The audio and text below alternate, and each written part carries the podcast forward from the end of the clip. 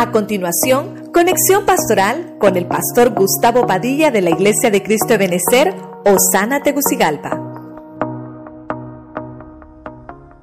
Cuando nos toca Santa Cena, tratamos de mencionar una palabra acerca de la Pascua, acerca de la Santa Cena, de qué ministraciones y qué sombras y figuras podemos traer. Cuando hablamos de la familia, obviamente un tema acorde a eso, pero hoy que vamos a realizar un gimiento, quiero trasladarle esto que pude encontrar en la Biblia. Ya hemos hablado, bueno, han habido tres ungimientos, cuatro con este, creo yo, en este año. Y creo que este es un cuarto tema que sería como una serie, como una continuación de lo que hemos venido hablando. Vamos a leer Levíticos 8:11, la versión Prat, en el nombre del Padre, del Hijo y del Espíritu Santo. Dice la Biblia, y roció de él sobre el altar Siete veces. Diga conmigo siete veces. Dígalo fuerte, hermano, siete veces. Ungiendo así el altar con todos sus utensilios. Ungió también la fuente y su base para santificarlos. Ok. Me llamó mucho la atención que usted sabe que siempre manejamos esa serie de siete, ¿verdad? Siempre hemos hablado de siete, siete. Y en la Biblia lo encontramos porque estamos en el séptimo planeta, vivimos en el séptimo planeta. Hay siete trompetas, hay siete sellos, siete copas, ¿verdad? Hay siete iglesias al que le manda un mensaje al Señor. El siete es número de plenitud. Cuando voy a, a, buscar cómo comenzó el Señor a dar instrucciones acerca del ungimiento, encontramos aquí en el libro de Levítico, recuerde que eran Levíticos, es el libro dado a los levitas, ¿verdad? Valga la redundancia, aquellos que son potenciales sacerdotes, donde les entrega leyes y les entrega, hermano, eh, instrucciones específicas. Me interesó que dice, roció siete veces ungiéndolo. Entonces, los siete rociamientos con aceite provocan un ungimiento. Entonces, yo al tema, hermano, pues no me compliqué ponerle rociamientos del aceite. Así que vamos a orar. ¿Cuántos quieren que Dios les hable, hermano? Oramos, Señor, en el nombre de Jesucristo, gracias te damos por tu presencia en esta casa, tu presencia en medio de nosotros. Gracias, Señor, por todo lo que nos das, por los milagros, Señor, por, por tu presencia manifestada, Señor, y que nos da gozo, alegría. Padre, gracias te damos porque hasta el día de hoy nos has guardado, pero sabemos que tu gracia es tan poderosa que nos va a seguir guardando. Bendícenos hoy con tu palabra que hemos apartado este tiempo de ayuno para podernos sumergir en tu presencia. Bendice los que están a través también del Zoom, a través del YouTube, a través del Spotify, a través del Facebook. Gracias por ellos también. Háblale, Señor, en el nombre poderoso de Cristo. Quédate con nosotros desde el principio hasta el final de esta administración en el nombre de Jesús. Amén. Y amén. La iglesia le regala palmas fuertes al Señor. Amén. Solamente le quiero pedir a los hermanos de televisión que al final, ¿verdad? Mandemos el Zoom, porque hay hermanos que nos están escribiendo, ¿verdad? Me están pidiendo acá para que también ellos quieren hacer ungimiento ahí en sus casas, que no pudieron venir por, usted sabe, muchas razones, ¿verdad? Pero queremos dejar eso ahí. Bueno, eh, en algunos eh, apuntes rabínicos, históricos, de cómo el pastor eh, hace el trabajo con la oveja, encontramos una parte muy importante que es el ungimiento con aceite. Mire usted, físicamente, materialmente, vamos a llamarlo así, el pastor les, les unta aceite a las ovejitas por dos razones importantes. Una, para que las ovejitas no se queden trabadas en algunas, eh, en algunos lugares, eh, en unas ramas o algo, sino que el aceite que les untaban eh, los, los, pastores a las ovejas en la cabeza era para que como que estuvieran más resbalosas y no se trabaran. Esa es una de las razones. La segunda es porque hay unas moscas que se les introducen a las ovejas en la nariz. Y esa mosca, que es una mosca especial, ¿verdad? Les deja huevos y esos huevos crecen y, les producen gusanos y las ovejas hasta pueden morir de eso. Entonces el pastor toma las ovejas, les unta aceite en la cabeza y les unta aceite por todos lados para protegerlas, para que estén eh, muy sanas, saludables y si viene algún ataque de enfermedad, contaminación o algo, ellas estén protegidas con el aceite. Eso es la manera que podemos ver de la, parte secular, pero ahora en, la aplicación espiritual que estamos haciendo, el ungimiento es muy importante. Y yo encontré cosas interesantes. Ya hemos hablado, como le digo, tres temas de ungimiento, ¿verdad? Atrás. Este es el cuarto, lo vamos a tomar como una serie. Brillar su rostro con el aceite y el pan reconforte su corazón. Entonces, cuando empiezo a buscar versículos que me hablen de el rociamiento del aceite en una persona, ¿qué es lo que puede, qué es lo que puedo extraer? El primero, el primero que le traigo es reluciente. Cuando una persona está siendo ungida con aceite, eh, entonces hay una brillantez, que eso lo vimos en un tema anterior. Pero este versículo me dice que el aceite de Dios, el aceite que ya tiene el Señor como una provisión para su pueblo, haga ese aceite brillar de la persona. Entonces, esto le, produce un efecto reluciente al cristiano.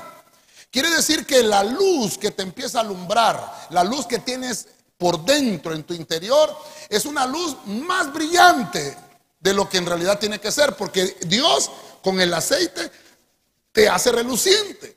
Cuando algo es reluciente es cuando algo se encuentra impecable es cuando algo se destaca, por eso se, le es reluciente. Eh, creo que los, en, los batallones, ¿verdad? Pulen las, hasta las hebillas de la faja, ¿verdad? Y, los hace más relucientes. Eh, los zapatos los lustramos para que se miren más relucientes. Les aplicamos aceite. En chinola, color café, color negro, qué sé yo, pero es aceite. Entonces el aceite en la vida del cristiano nos hace ver relucientes. Nos hace ver de una manera diferente. Dígale al que tiene la par, hermano, hoy sales de una manera diferente. Dígale, hoy sales de una manera diferente. El Señor está hablando acá de una provisión que Él tiene. Este versículo creo que lo he, lo he, utilizado también cuando hemos ministrado la Santa Cena porque habla del pan. El pan reconforta el corazón, pero me voy a enfocar en el aceite.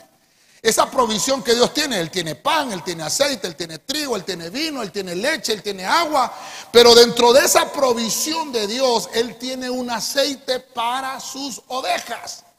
El aceite, hermano, es especialmente para que tu rostro brille. Amén. Si usted anda en ayuno y anda con el rostro. Hoy entré, hermano, en ayuno. ¿Y cuántas horas lleva? No, lo acabo de presentar ahorita. Empezando el día, viene, hombre. Tienes que poner tu rostro reluciente.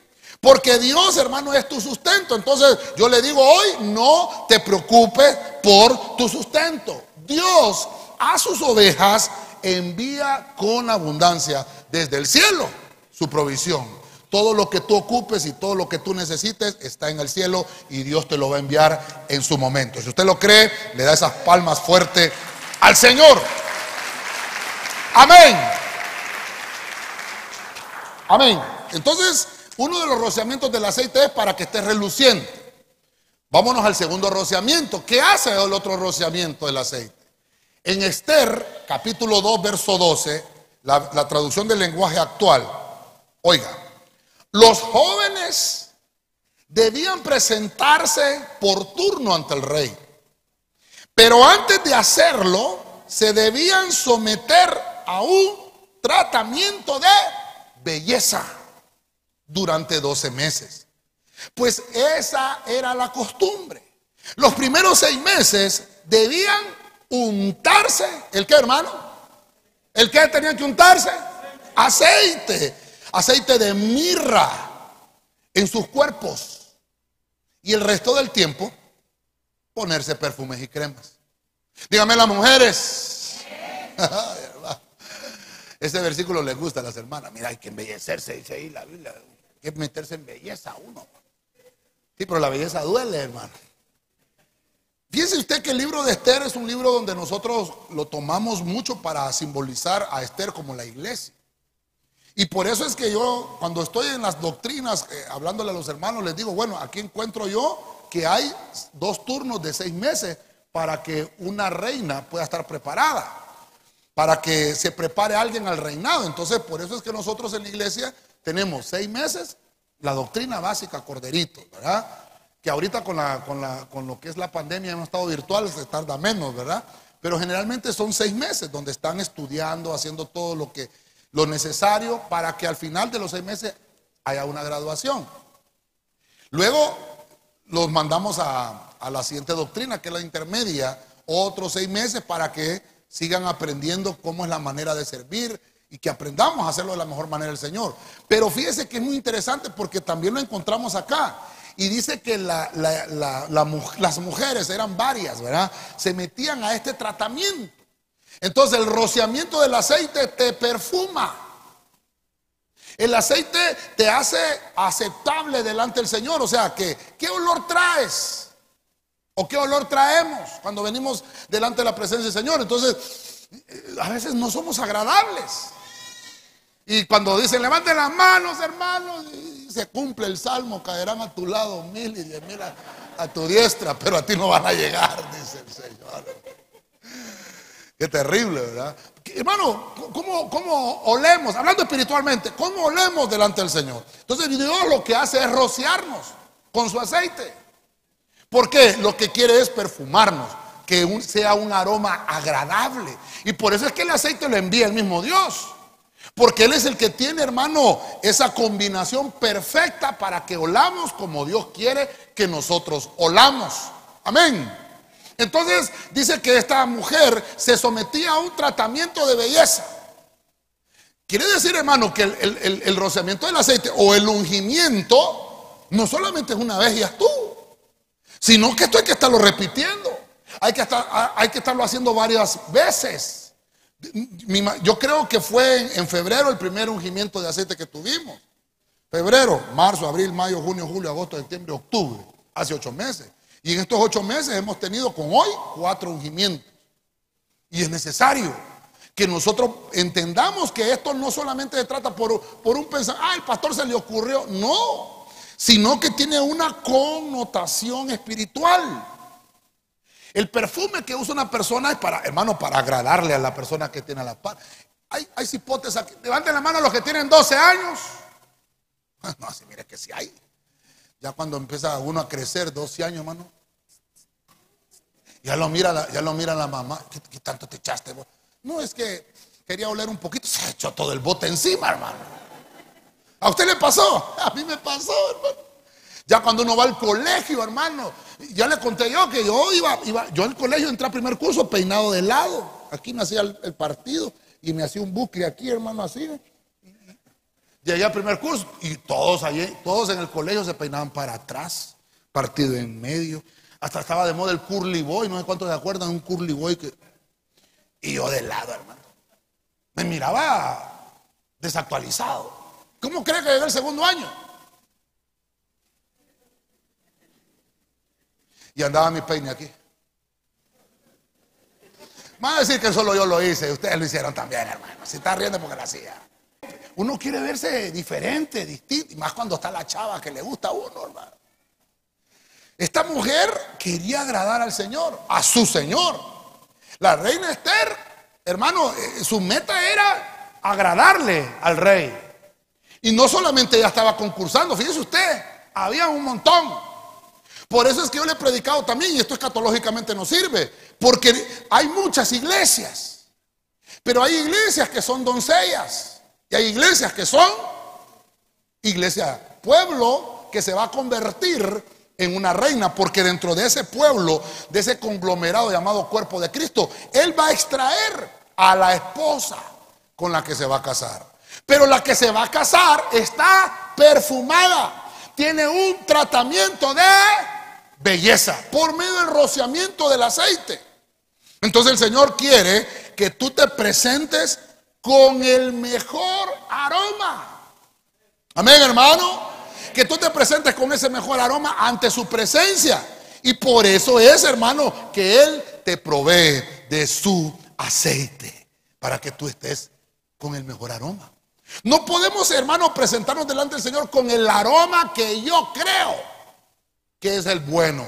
Porque no, vas, no le vas a agradar al rey. Te tienes que presentar con el aroma que le agrada al rey. Y ese aroma él mismo lo provee. ¿A dónde está esa, esa combinación perfecta? Lo encontramos en el mejor manual que tenemos. Es la Biblia. La Biblia es la palabra de Dios. Y ahí Dios te da las instrucciones de cómo tú te debes de presentar en su presencia.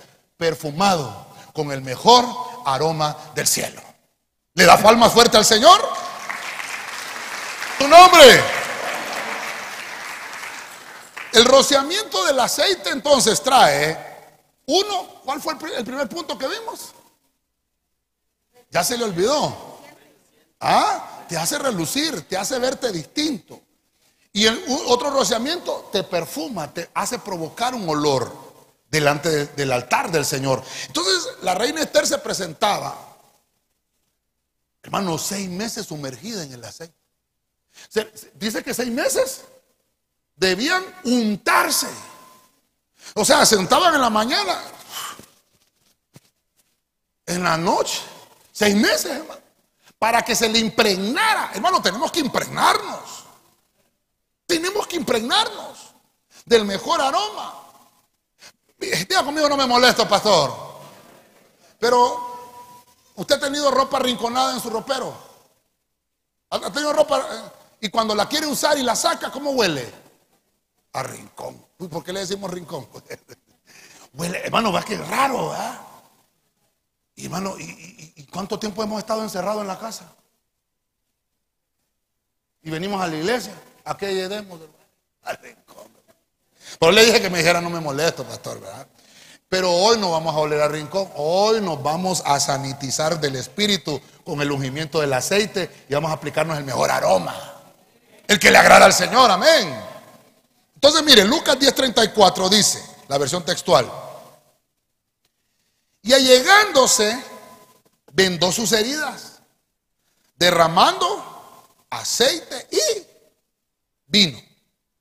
Y poniéndolo sobre su propia cabalgura, lo llevó a un mesón y cuidó de él. Ok, hemos leído ese versículo en otros temas y en otras, eh, aplicaciones, pero hoy lo quiero aplicar al rociamiento. Necesitamos estar relucientes. Uno, necesitamos estar bien perfumados. Número tres, el aceite, el rociamiento del aceite es un remedio celestial. Pareciera esa palabra remedio, ¿verdad? Pero, pero así existe la palabra en la Biblia. Y yo le puse remedio a ese punto porque cuando hay una, una apretura, cuando hay una aflicción, cuando hay una angustia, el aceite es el remedio. El aceite es el remedio. Hermano, como esto que ha estado lloviendo y que ha estado así, abrió la puerta del carro y. Puro 31 de octubre sonaba, hermano, puro Halloween. No, parece el lobo ese, ¿verdad? Chillaba la puerta. Y entonces yo me compré un aceite y se lo eché a la. Ese WM40. A la bisagra de la puerta. La cerraba. Ya chillaba menos. Otro rociamiento. Ya chillaba menos, pero chillaba. Hermano, le, apliqué aceite hasta que el ruido desapareció. Y ahora la puerta. Desapareció. Bueno, se montó mi hijo el carro y me dice, qué suavecita está la puerta. Y yo, le eché aceite. Pues. Hermano, ¿no será que a veces nosotros nos quejamos de todo porque no tenemos aceite? Aló. ¿Hay alguien todavía aquí, hermano? ¿No será que somos bien quejumbrosos para todo porque no tenemos aceite? El que tiene aceite, hermano, no murmura. Aló. El que tiene aceite no se queja. Mire lo que pasa aquí con este hombre. Este hombre está herido. Es un hombre que tiene herida. Lo dejaron medio muerto. Y dice que el, buen samaritano, mira que bendecimos hoy a los hermanos que siempre participamos del buen samaritano, ¿verdad? Es aquel que apoya, es aquel que ayuda a un necesitado. Este está lleno de heridas. ¿Y cómo, qué remedio usó? El aceite. Dice que aceite y vino, porque el vino representa el gozo y el aceite, unción.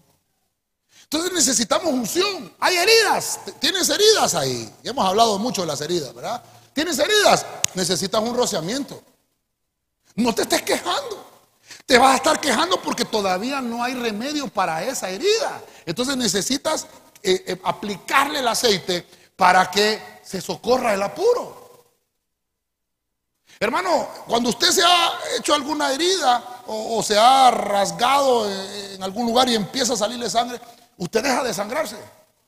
Usted corre a ver cómo se tapa y se amarra un trapo, qué sé yo, ¿verdad? O, no sé qué es lo que hace, pero algo hace. Para que no. ¿Qué pasa cuando, cuando alguien se cae, hermano, en la casa? Un niño se cae y se hace un chichote. ¿Qué hacen las mujeres? ¿Qué le ponen? Una bolsa llena de hielo, ¿eh? Inmediatamente. ¿Verdad? Si no sana hoy, colita de rana, ¿va? Y ahí está, y el niño. Y hay unos que son bárbaros, hermano. Cuando yo, me, yo una vez me herí, hermano, chiquito, y, fui donde mi abuela a llorar. Y mi abuela me dice, te van a salir las tripas por ahí. No, abuela, no. Y lo engañan a uno, hermano. ¿Para qué anda de pícaro? ¿Y para qué anda metiéndose donde no se tiene que meter? Me regañó todo mi abuela. Y yo, hermano, yo no chiquito, perdóneme, solo a mí me lo dijeron. Yo decía, me van a salir las tripas que no me vayan a salir, decía yo. Pero el apuro, hermano, de cómo tapar eso. Bueno, yo te vengo a decir hoy, encuentro en la Biblia yo que cuando hay una herida o cuando hay alguien que ha sido dañado, agredido por otros, hay un remedio que se llama aceite. Aplícalo, aplícalo. Y, lo interesante del remedio es que es una medida. Por ejemplo, este, cuando alguien está padeciendo del estómago, está el pectobismol. ¿Cuántas cucharaditas? Vamos los doctores de pectobismol. Bueno, pastor, su estómago necesita una jarra completa. ¿Cuántas, una cucharadita? ¿Cuántas cucharaditas? Dos cucharaditas para que se le entone el estómago, ¿verdad? Pero, pero no, puede, no puede aplicarse una, una medida mayor porque todo en exceso es malo, hasta el agua. Si usted toma mucha agua es malo porque solo en el baño va a pasar. Todo en exceso es malo, todo tiene una medida. Este aceite, mire, yo quiero darme a entender con esto, hermano. El aceite tiene una medida. Por eso es que no siempre vamos a estar untando el aceite a la gente. No, es cuando Dios dice que ocupamos la medida exacta para el remedio. No es que vamos a inundar, es que hay gente, mire hermano, yo me recuerdo un pastor que me ungió una vez, hermano. Yo andaba en Puerto Cortés, estaba recién llegado yo a la costa, 1990. Estaba recién llegado a la costa, yo estaba trabajando en un parque industrial, haciendo la práctica profesional estaba yo. Y uno de los que me estaba enseñando. Era cristiano. Y me invitaron a un culto unido, allá en Puerto Cortés, hermano. Yo tenía un problema, dice que yo tenía un problema, cuando yo me inclinaba, eso nadie lo sabía, ni mi mamá. Cuando yo me inclinaba, me dolía, me dolía toda esta parte de acá. Tenía constipado, que le llaman, ¿verdad? Y entonces, hermano, y a veces me dolía aquí, yo tenía un problema serio.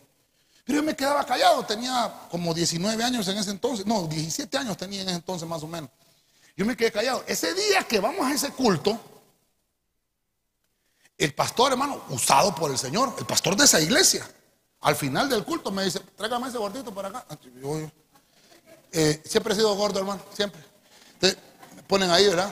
Eh, vamos a orar por él. con, ¿Vos lo trajiste? Le sí, vení, ayúdame, me vas a ayudar. Tráigame el aceite. Me embarró todo, hermano. ¿Qué es embarrarse, hermano?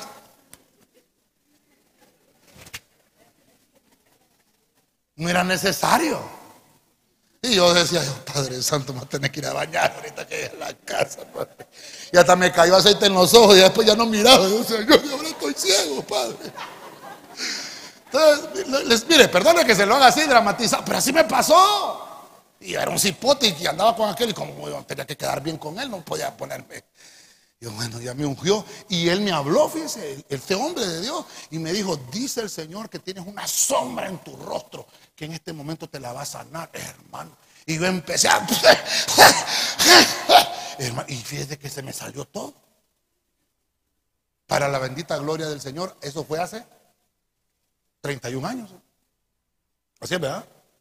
Y yo no he volteado a padecer del, del constipado.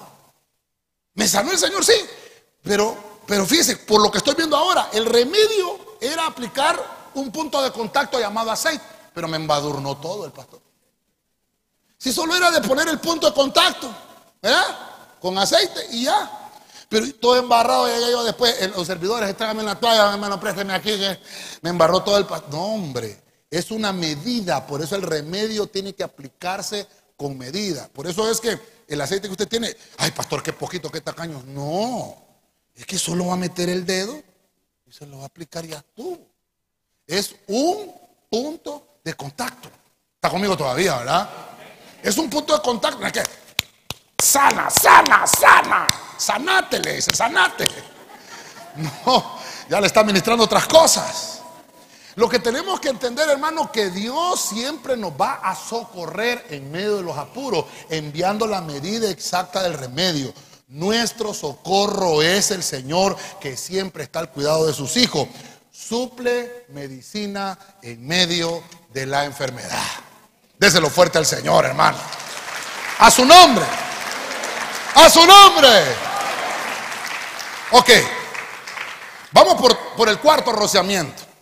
El aceite se rocía y una vez que estos rociamientos están en nosotros, quedamos ungidos. Dice la Biblia en Marcos capítulo 4, perdón, 14, Marcos 14, 3, Biblia Diego Ascunce. Mientras él estaba en Beit Aniá, que significa Betania, en la casa de Simeón, obviamente Simón o Simeón, dice que era un hombre que, había tenido Sarat. Esta versión así lo dice. Sarat es lepra. Mire usted, mientras comía Jesús, una mujer vino con un frasco de alabastro lleno de perfume muy costoso de aceite. Diga conmigo de aceite. De aceite de nardo.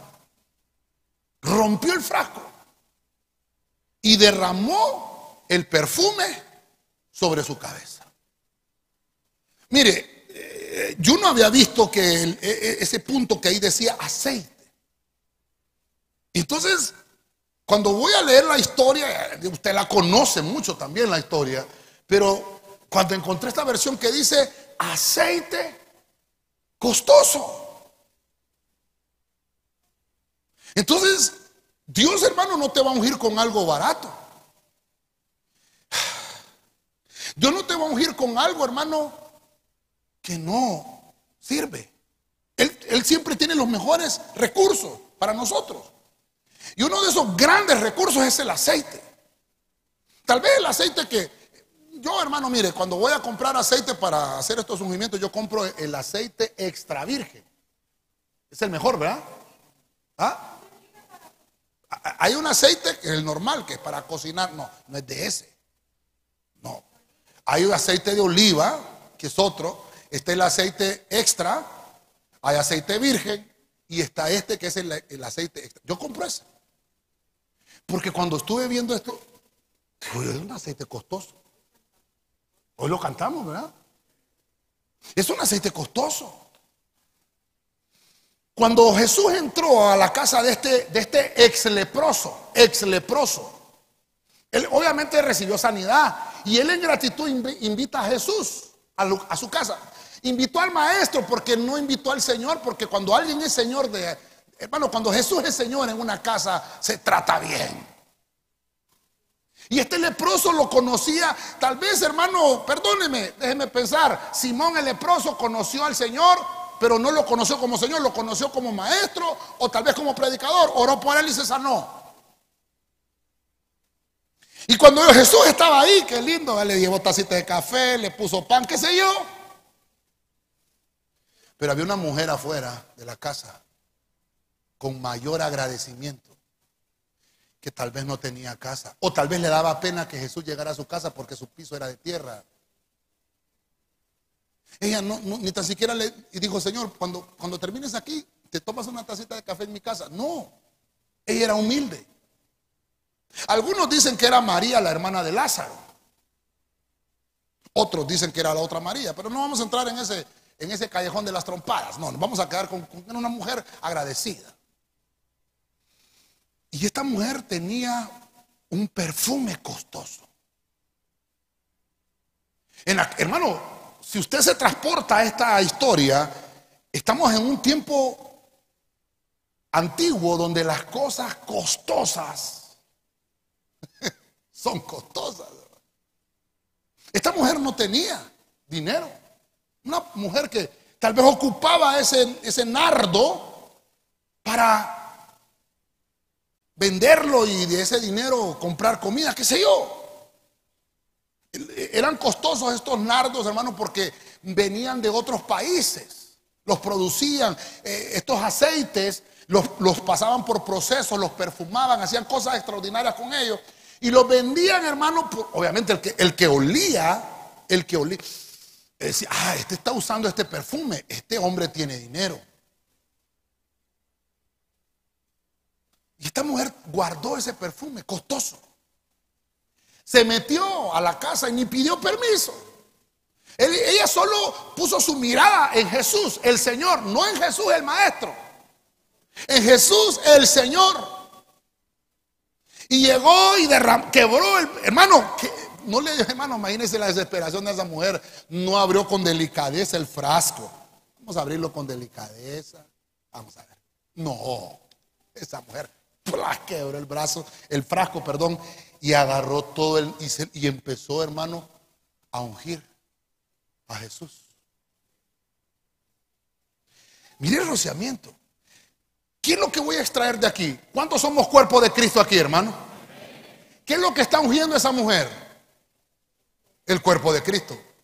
Entonces es una sombra y figura de lo que produce el rociamiento del aceite en el cuerpo de Cristo. Y yo le puse honor. Si usted lee la historia, Jesús le reclama a Simón. Porque dice que estaba Judas. A Judas, el que se lo llevó Judas. Ahí estaba Judas y dice, oh, no, hombre, hubieran ese, ese aceite tan caro, lo hubieran mejor donado y regalado a los pobres. Y el Señor en la mente, ¿verdad? él ya sabía que se estaba robando las ofrendas. Ya sabía. Pero no le reclamó a Judas. Y, el, y, el, y, el, y Simón, el leproso que estaba ahí, el ex leproso, esta mujer se metió hasta sin permiso, acusándola. Hermano, por eso es que tenemos que entender a veces, la gente hace cosas, hermano, porque está agradecida. Si tú no tienes ese mismo agradecido, está agradecido. Amén.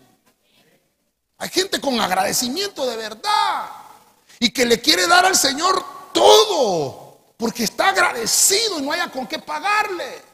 Yo me considero un agradecido, hermano. Yo me considero un agradecido. Yo desde los 19 años que yo le entregué de nuevo mi vida a Cristo, le dije, Señor, yo de aquí yo no me vuelvo a apartar del camino del Evangelio. Y me entrego, hermano, en cuerpo, alma y espíritu delante del Señor y me desgasto. A mí me pregunta, pastor, ¿está cansado? Yo estoy cansado siempre, hermano. Pero eso no es excusa para no hacer la obra de Dios. Lo miro como cansado. Estoy cansado siempre, hermano. El cuerpo se cansa. Pero por dentro el espíritu lo rejuvenece a uno. Y le, saca fuerzas de flaqueza. Diga el débil, fuerte soy. Esta mujer, hermano, a saber qué penurias había pasado. A saber qué necesidades sus hijos en casa. Déjenme pensar una mujer que necesitaba alimentar a sus hijos o qué sé yo, pero el agradecimiento de ella, hermano. Produjo un derramamiento de aceite porque le brindó honor. Mire, diga conmigo, no me molesto, pastor. Ah, dígalo fuerte, hermanito. No me molesto, pastor. Hoy sí me siento tranquilo. Mire, no sé quién tomó el aceite y quién no lo tomó. Pero he visto personas que no participan. Algunas. Ojalá que no hayan venido hoy. Y yo digo, caramba, ¿ah? si no es brujería lo que estamos haciendo. Cuando uno se aplica aceite, Dios te está honrando. Y estamos invocando el nombre de Jesús. Y hay gente que, ah, pastor, que se inventa estas cosas. No, hermano, le estoy mostrando con la Biblia. Jesús le reclama a Simón y le dijo, ¿sabes qué? Yo vine aquí a tu casa y no me lavaste los pies. No me diste beso de bienvenida. Pero esta mujer, desde que entró, derramó, me ha preparado para mi muerte. Está derramando un aceite, me está honrando porque me está reconociendo como su Señor. Me está reconociendo como el Mesías Salvador. Y que no puede pagar el agradecimiento con cualquier cosa valiosa que pueda existir, pero lo que tiene de valioso lo trajo en señal de agradecimiento. Hermano, ¿y ¿sabe qué dice la Biblia? Si usted lo lee más abajo, no sé qué versículo dice, que dice, en la historia y el nombre de esta mujer será recordado por, por todos los, los siglos, algo así dice, ¿cómo, no sé cómo dice, solo me ayudan si lo tienen ahí. Pero dice, la historia de esta mujer será conocida. Imagínense que la estamos predicando hoy. El, ungimiento al cuerpo de Cristo, el ungir a una persona es darle honor ungimiento de honor, era una señal importante porque le estaba, le estaba ministrando a esta mujer cosas que los fariseos no reconocían en Jesús.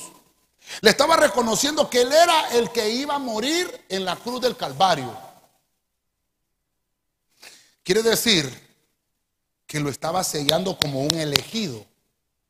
Lo estaban reconociendo como una persona que tiene que tener un testimonio recto un actuar. Por eso lo puse aquí antes de que se me olvidara. El honor que se le brinda a una persona es que su actuar, su actuar va a ser un actuar recto. Actuar rectamente en todo lo que va a hacer. Porque ya lo ungieron para ese trabajo. Amén, hermano. Yo le digo a los hermanos de Corderitos. Dígame los hermanos de Corderitos. Amén, Los hermanos de mayordomía. Amén. Ya dijeron, ah, no puedo acuerdo. Nosotros les entregamos un diploma aquí de corderito, un diploma de mayordomía. Pero eso es para un control interno de la iglesia. Pero no es que usted va a llegar al cielo. Mira, Pedro, aquí vengo con los diplomas. Yo de Benecer, mira. No, ahí en el cielo no le va a funcionar eso. Ahora, ahora, el conocimiento interno que le produjo eso es eterno. Me estoy dando a entender, ¿verdad? Ahora, eso es en, la parte eh, eh, espiritual. y un diploma de ingeniero, de astronauta, le va a servir en sus tareas seculares allá afuera. En la iglesia no le sirve. Y el conocimiento le sirve afuera. Y una vez que se murió, se murió el conocimiento. Pero el honor que te brinda espiritualmente el Señor es para siempre. ¿Sabe usted, hermano? Y se lo he predicado muchas veces, los que van a gobernar un país o los que iban para reyes en una nación, los preparaban con conocimiento, hasta les enseñaban otros idiomas, porque van a gobernar. Entonces usted está siendo preparado en este mundo porque usted va a gobernar al lado de Jesucristo, porque usted es parte del cuerpo y Él es la cabeza. Entonces hay honor en nosotros, hay honor, no podemos, hermano, ni tan siquiera despreciar los rociamientos de aceite que Dios quiere hacer en nosotros, porque nos está honrando. Y, mire, y una vez que usted esté ungido, hay una señal en el mundo espiritual que dice, este hombre tiene que comportarse bien, esta mujer tiene que comportarse bien. Cristo una vez que estaba ungido dijo, esta mujer ya me ungió para mi muerte. Hay veces en la vida, hermano, que nosotros no sabemos qué es lo que vamos a hacer que nos encontramos en una bifurcación y no hayamos para dónde, para dónde agarrar. Pero cuando hay ungimiento de iglesia, ah, es que no hay luz en mi casa, pastor, me dice, porque en la iglesia hay luz. No, entonces no vino a nada. Porque cuando uno viene a la iglesia, uno recibe instrucciones específicas de cuál debe de ser su comportamiento. Ya le dije, octubre, noviembre y diciembre, el último trimestre del año, rebeldía, divisiones de ministerio de ver con estos ojos que van a ser glorificados cómo pasan esas cosas. Donde hay un espíritu allá afuera, purificado, purificado, lo arropó la desgracia. Y máximo no tiene cobertura. Estos meses son terribles, hermano. Ya estamos al 17, ¿verdad? Hoy. Estos meses son terribles. Dejemos la administración del Señor que haga ese efecto en nosotros. Hermano, el ungimiento te va a provocar que tú puedas entender que tu caminar ya no puede ser igual. Tienes que tener una mentalidad de reino, de decir, yo soy hijo de Dios y yo no puedo ser como los demás. Soy diferente. Soy estirpe celestial, apartado, hermano, apartado para el reino para proclamar las virtudes del Señor.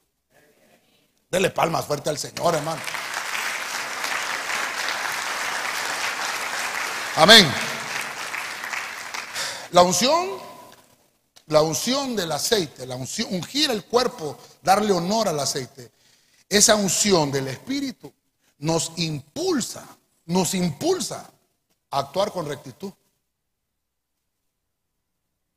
Te hace cumplir tus deberes con alegría. Uno, mire, dígame los servidores. Un servidor que no está ungido, hermano.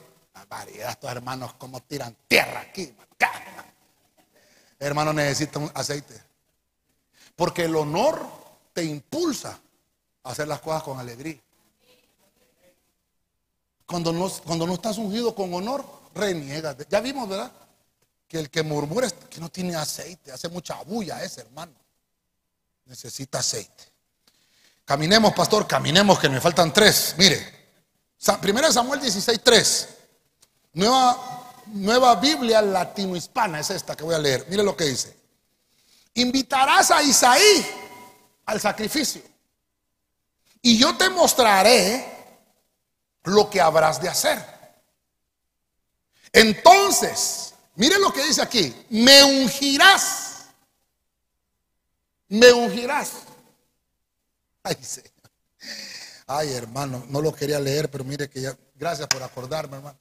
Es que estamos, estamos hablando de, la mujer, ¿verdad? Que tenía honor. Perdone, a los de televisión, perdóneme. Retrocedamos a Lucas 7:46, por favor. Es que me salté el versículo. Hoy sí, ahí estamos. Dice, dice la traducción viviente. Le está diciendo el Señor, ¿verdad? De ungir mi cabeza con aceite de oliva. Mire qué terrible pero ella me ha ungido mis pies con un perfume exquisito. Mire, por eso le decía yo que hay aceite de oliva, ¿verdad? Pero el aceite de oliva lo utilizaban solo para darle la bienvenida a la casa y pase. Pero era un aceite para los visitantes. Usted no es visita. Aló. Y, por eso es que se lo traje, gracias a Dios que no se me olvidó. No tuviste la cortesía de ungir mi cabeza. Entonces usted siéntase honrado. Yo hoy no le voy a poner las manos. Es usted mismo que va a tomar el aceite y se va a ungir usted en señal de que es Dios el que está ungiendo su cabeza. Porque dice la Biblia que lo va a ungir con un perfume exquisito.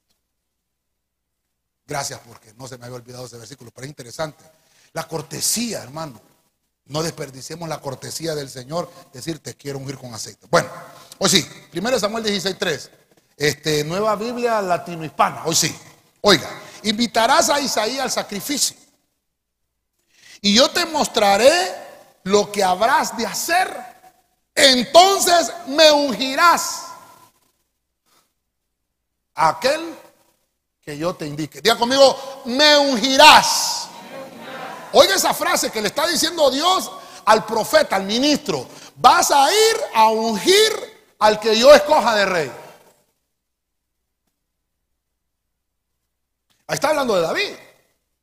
En los temas anteriores hemos hablado de los tres ungimientos de David. Ese fue el primero.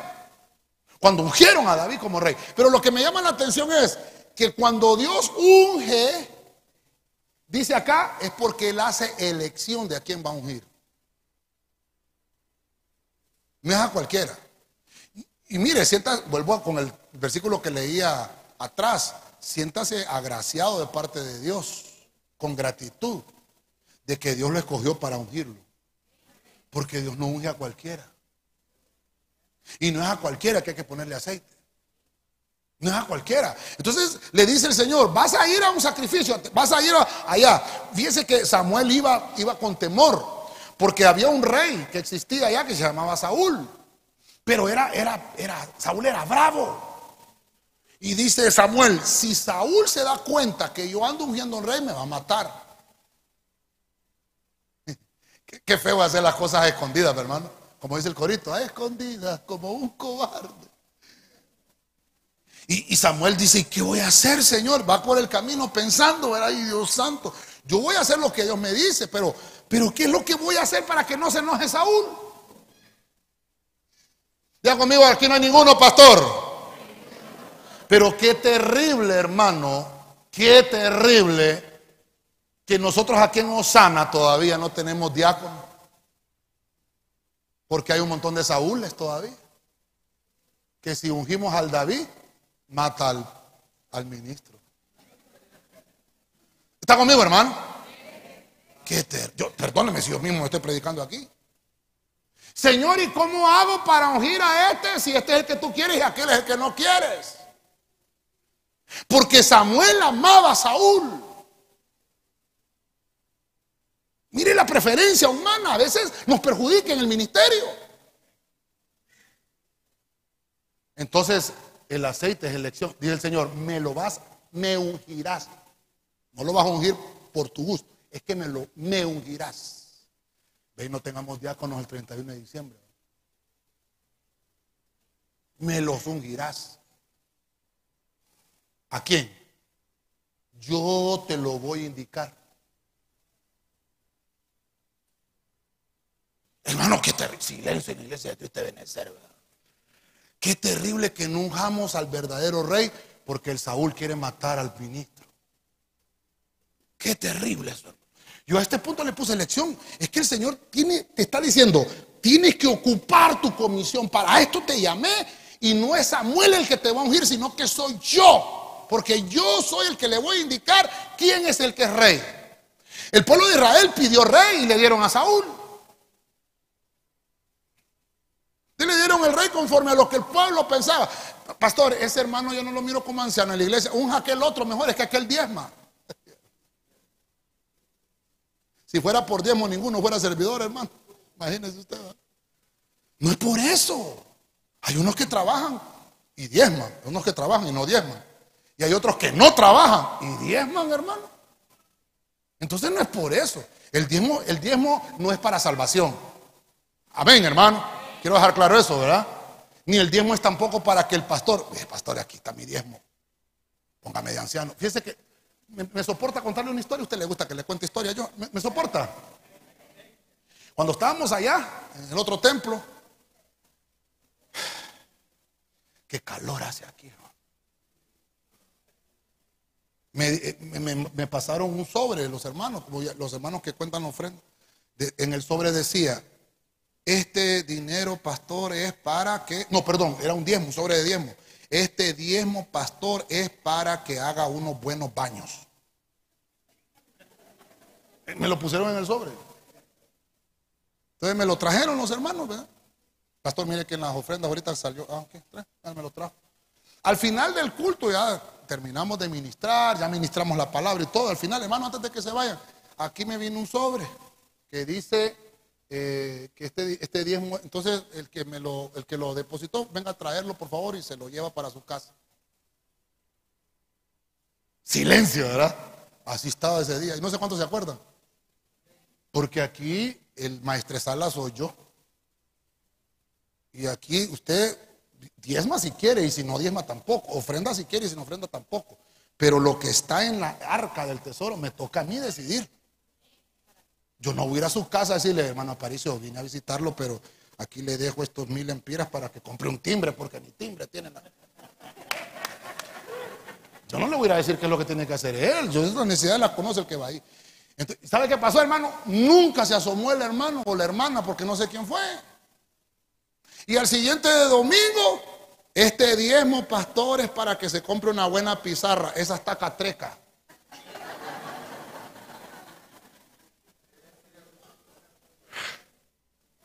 Qué terrible, ¿verdad? Cuando pensamos nosotros que por eso es que... Después me di cuenta. ¿Quién era? Está aquí, pastor. Ay, le baja la duda. Y yo, yo tuve que decirle hermano, pero ya dije, no, hermana, hermano. Le digo yo, aquí no, no se manejan los sentimientos del pastor con diezmos. Si quiere diezmar, es más, aquí están los dos sobres. pues. Tenga.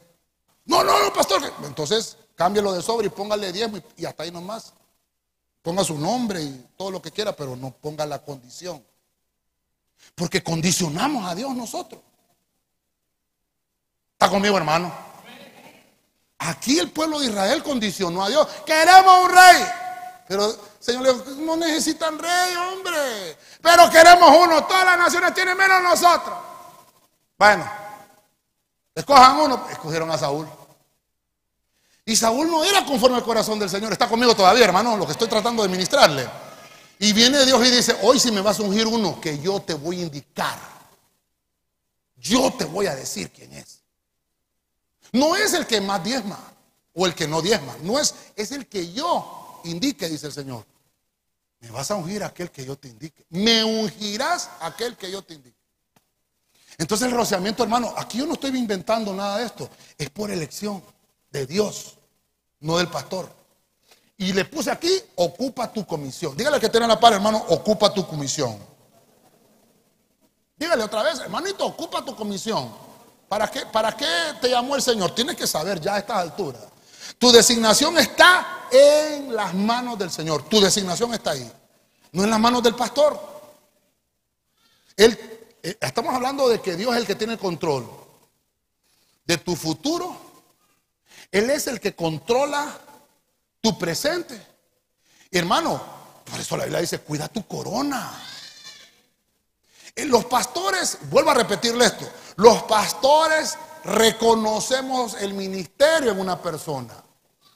Pero no es que porque yo ore por el hermano Aparicio, él va a llegar a ser pastor. No. Si él tiene para pastor, yo veo en él, ah, hermano, venga para acá, usted tiene para. Se le ve, no necesita ni el, ni el nombramiento, porque la gente lo ve.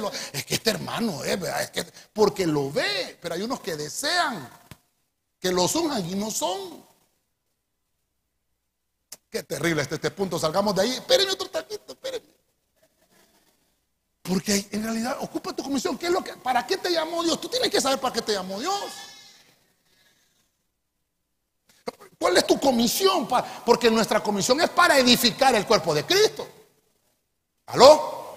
Yo no voy a tener una comisión de parte cielo para destruir y llevarme de encuentro a la iglesia. Ah, ahora que estoy predicando, ahora les voy a decir sus verdades, hermanos. Miren, hermano. Es para mostrarles, decirle, hermano, es para esto.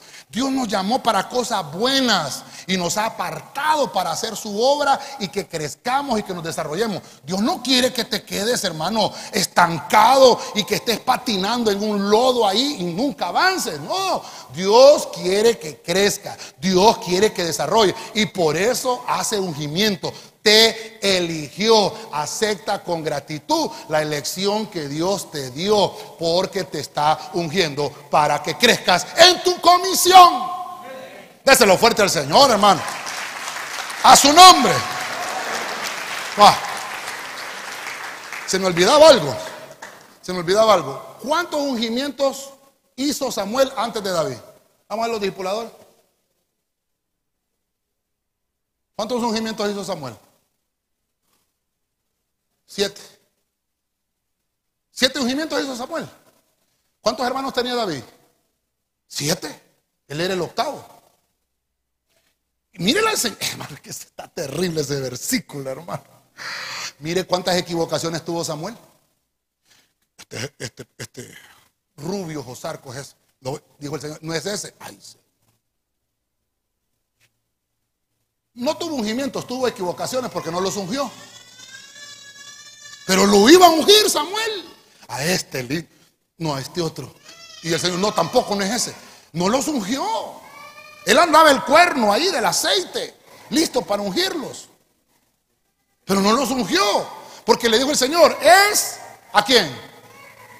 El que yo te indique. Samuel se equivocó siete veces. ¿Y era profeta Samuel verdadero o no? Y aún así se equivocó. Está terrible ese versículo. hermano. Cuando ya Samuel dijo, ni modo, el Señor no me deja ungir a ninguno de estos, sí, porque no es al quien yo piense.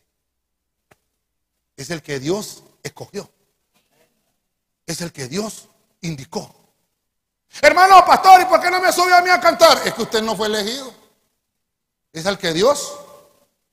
Porque a veces los saúles todavía quieren matar a los ministros. Terrible. Salgamos de ahí, pastor. Sí, hoy sí salga.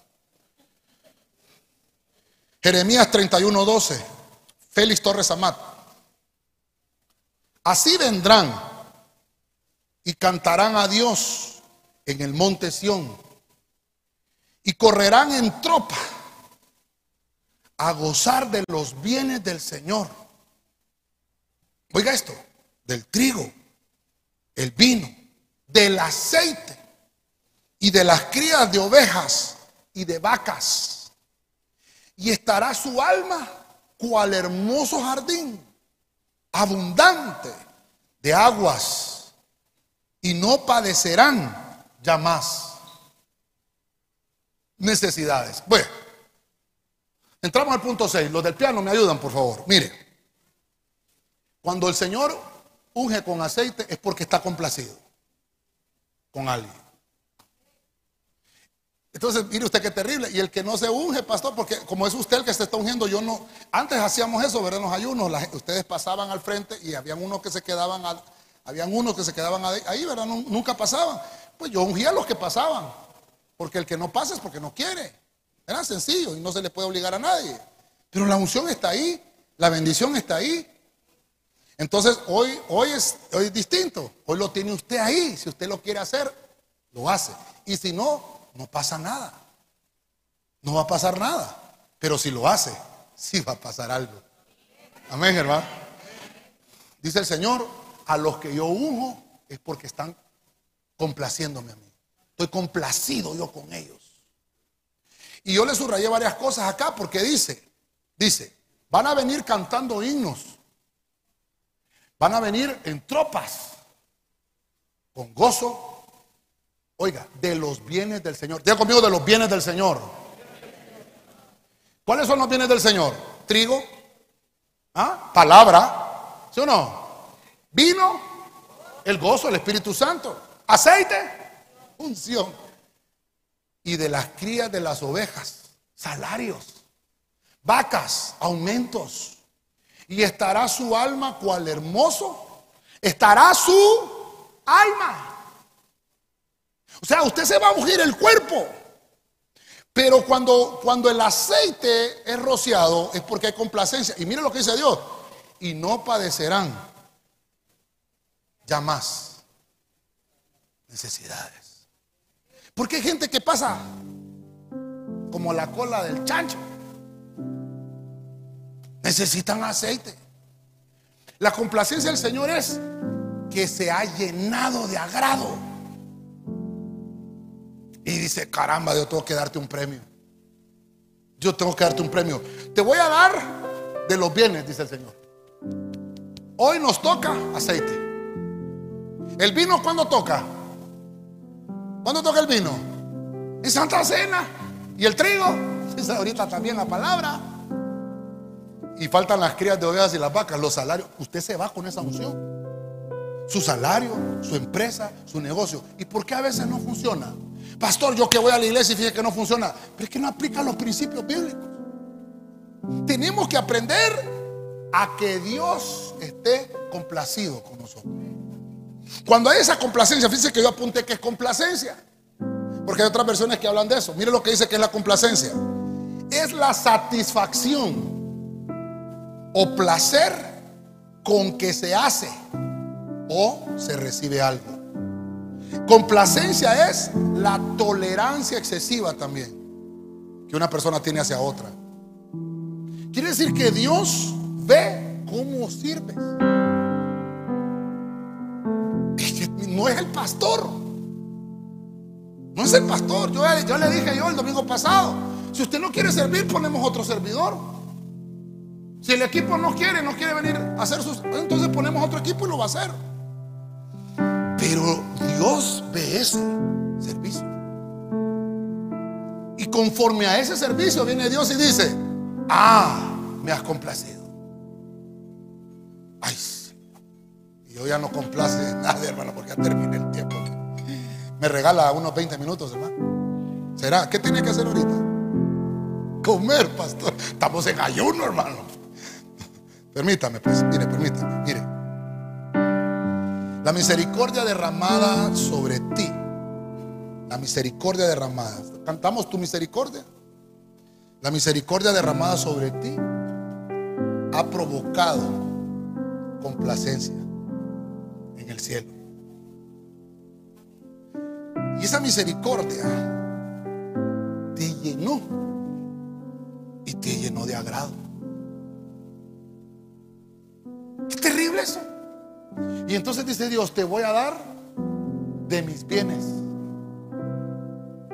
Vas a gozar de los bienes del Señor. A mí no me dejaron aceite aquí. ¿Me venden alguna frasquita de esas? ¿Sí? De aceite. Allá. Ah, tú lo tienes. O me vas a dar el tuyo. ¿Ah? Vaya, pues, a ver si todos son iguales. El del pastor es diferente. Todos son iguales, hermano. Entonces, mire, ve. Esto que usted tiene hoy en sus manos es un bien del Señor. Es un bien del Señor. Es un aceite de complacencia.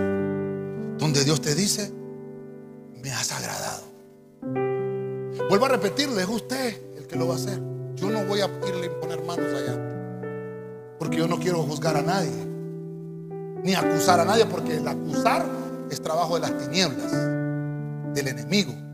Diablo significa acusador. Yo no quiero ser eso. Renuncio a eso. Se lo dejo a usted ahí. Si usted lo quiere hacer, usted lo tiene en su mano. De mi parte, hágalo. Yo ya lo habilité a usted, lo tiene en su mano. Usted decide qué es lo que va a hacer conmigo. Termino. El séptimo rociamiento. Diga conmigo, reconfortar. Vamos, fuerte, reconfortar. En el Salmo 92, 10, la palabra de Dios para todos dice, pero a mí me das fuerzas como de un toro. Y aquí nació el tema, ¿ves? Rociaste aceite fresco sobre mi cabeza. Dele palmas al Señor, hermano. Amén.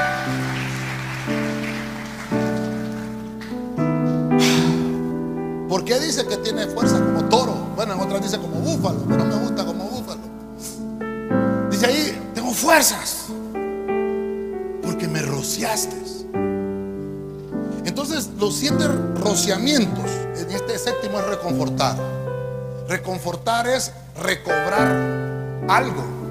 Fuerzas, fortalezas, valor. Y entonces, yo le puse valor, va. Porque usted que está aquí ha vencido el miedo. Amén. Usted miró el miedo ahí y listo así, ve. Ahí está el miedo. Nos vemos, me voy para la iglesia. El reconfortar es que hemos vencido el miedo. Recobramos el valor. Porque para hacer la obra del Señor se necesita valor. El miedo no te sirve. El miedo te paraliza. Y no hace la obra. Te paraliza. Te paras en tu servicio. Yo he llamado a unos hermanos, hermanos, cuando van a venir a servir.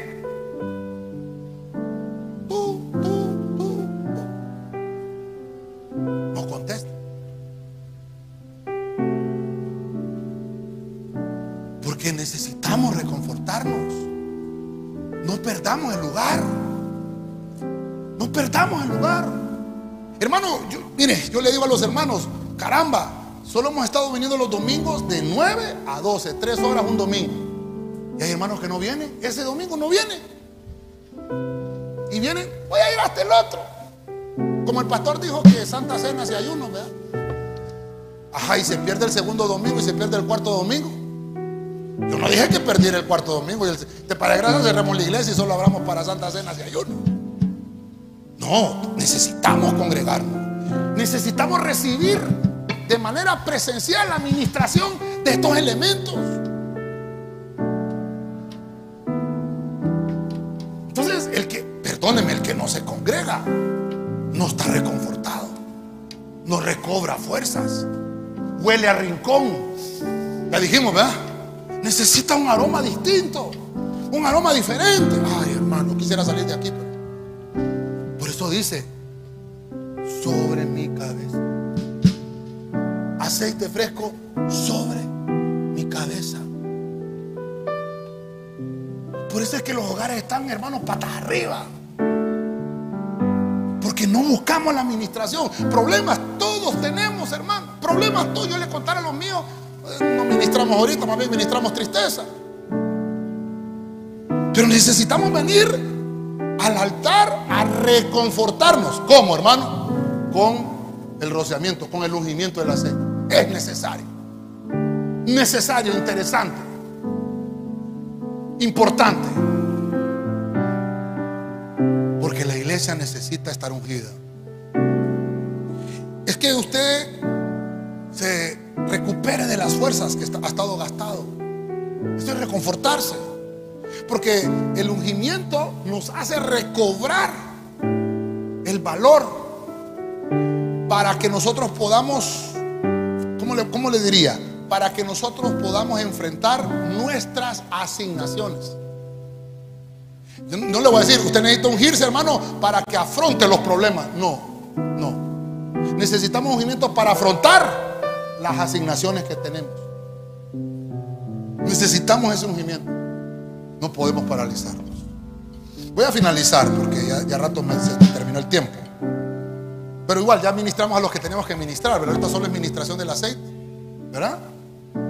Voy a hacer el resumen de los siete rociamientos del aceite.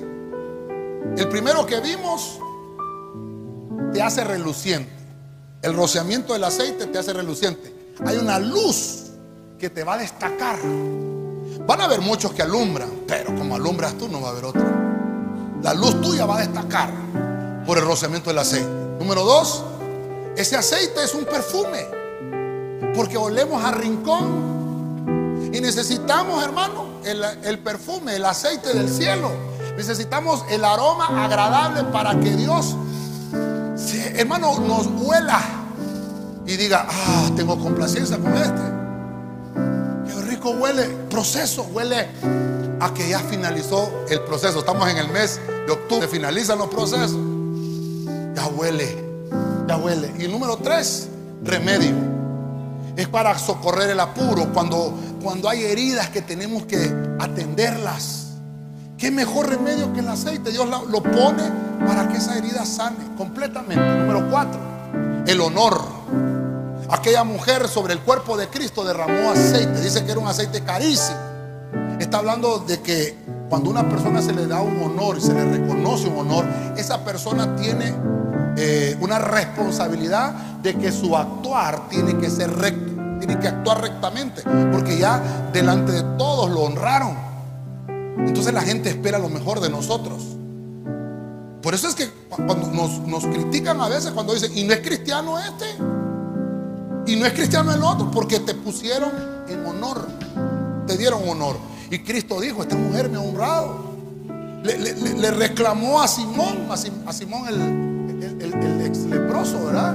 Pero no me, ungiste la cabeza con aceite de olivo, pero esta mujer derramó un aceite carísimo sobre mi vida. Número 5. Dios elige a los que unge. No somos los ministros. No somos los pastores. Es Dios. Y Dios le dio la orden a Samuel. No me importa que le tengas miedo a Saúl, pero vas a ungir al que yo te indique. Terrible esto. Que se enoje Saúl. Que se enoje. Pero vas a ungir al que yo te indique. Porque tienes que ocupar tu comisión. Número 6. Complacencia. Se ha llenado Dios de agrado por ver tu servicio, por ver tu actuar.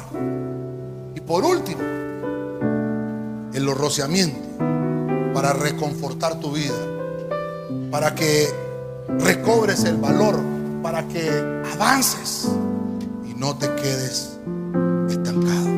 ¿Le da palmas al Señor, hermano?